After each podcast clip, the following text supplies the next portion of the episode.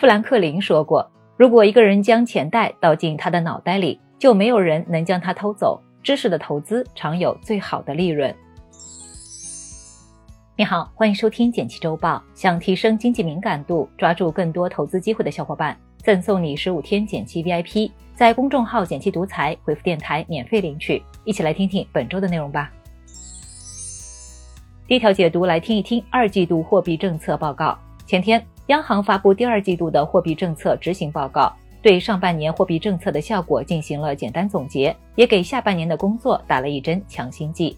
这意味着什么呢？总的来说，这次报告的重点是防风险。具体来看，一是银行终于能喘口气了。这些天，银行的日子确实不太好过。一方面，之前的让利压缩了息差；另一方面，银行还肩负着化解地方债等职责，压力还是很大的。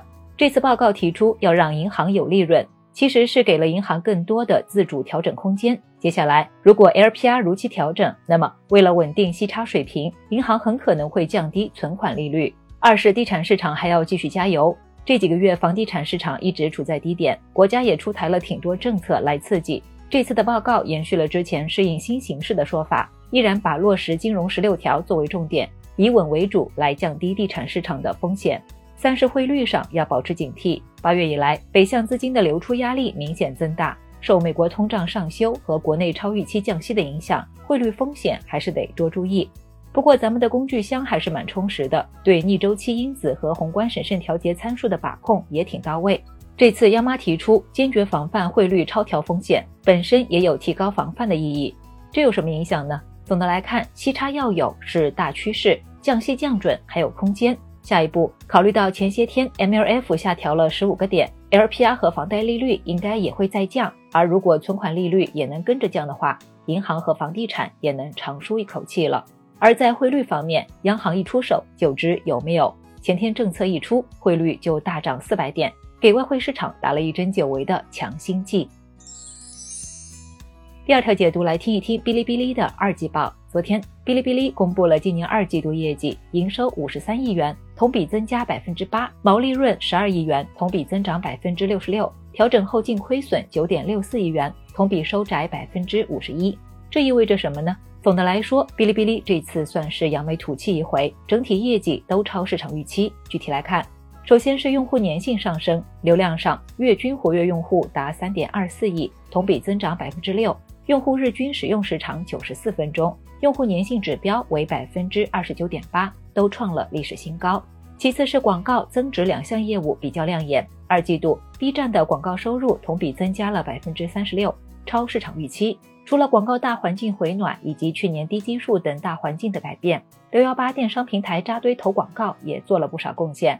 另外，在直播收入同比增长百分之三十二的推动下，增值服务业务也同比增长百分之九，表现还算可以。最后是降本增效发力，二季度 B 站的营销、管理、研发等费用都有明显下降，主要还是通过在成本端减少光纤、机房等维护成本，在费用端裁员减少支出来达到降本增效的目的。这有什么影响呢？虽说这次的成绩还不错，今年年初定下的两个重点——提高毛利和降低净亏损，也还在继续努力中，但还得继续努力。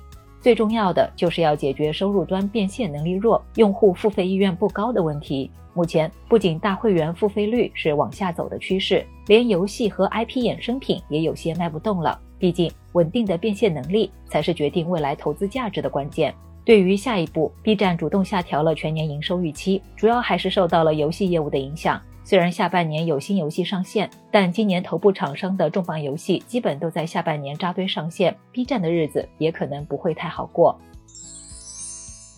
第三条解读来听一听我国商业养老服务的供需现状。最近，在第二届中国保险养老融合与发展论坛上，大家保险集团发布了《二零二三年中国商业养老服务供需洞察白皮书》，分析了我国商业养老服务的现状。这意味着什么呢？先从供需两方面看看我国商业养老的情况。需求端，老龄化和多元化成了两座大山。截至去年，我国六十五周岁及以上老龄人口为两点一亿人，占总人口百分之十五。专家预测，到二零三五年，六十五周岁及以上老年人口将达到三点二九亿，占比超过百分之二十三。而商业养老作为家庭养老、国家基本养老的补充，就显得非常重要。而在老龄化导致的需求增多下，老人的需求多元化也让养老这件事情变得复杂了起来。从保证身体健康的基础要求到满足亲情、友情等高级情感需求，整个商业养老体系都有空白区域，需要市场精细化填充。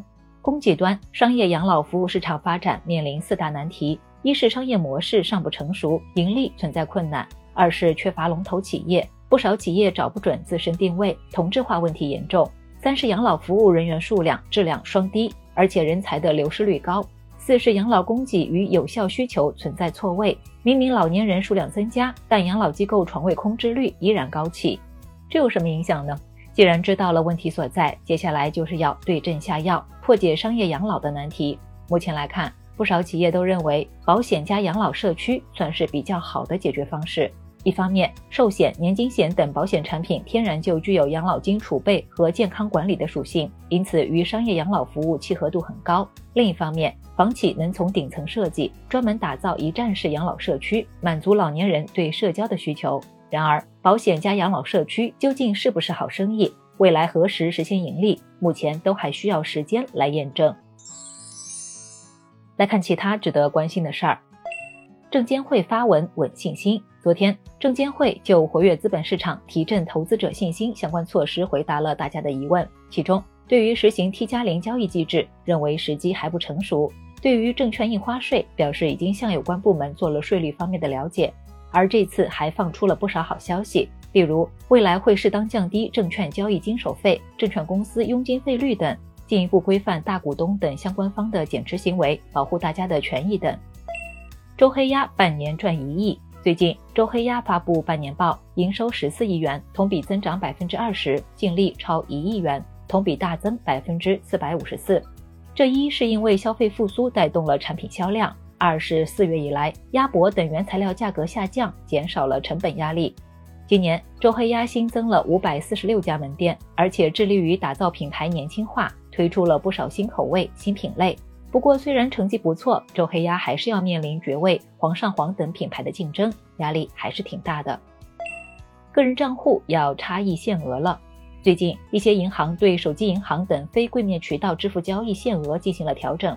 这一方面是想根据账户所属客户的年龄、身份进行限额，来防止诈骗；另一方面就是为了对个人银行账户分类分级管理，对个人身份不完整的账户进行限额。这次不同的银行调整的范围不同，如果有朋友遇到了被限额的情况，可以联系银行客服将额度调整回来。最后简单总结一下，我们一起讨论了二季度货币政策执行报告，然后带你了解了哔哩哔哩的二季度业绩，最后和你聊了聊商业养老服务面临的难题。感谢收听简七周报，喜欢本期内容的话，欢迎分享给朋友免费收听。最后推荐一篇精选的晚上聊财经。当房价下跌百分之五十，我们该如何应对？香港地产业百年，欢迎点击文字区链接收看。周末愉快，周一见哦。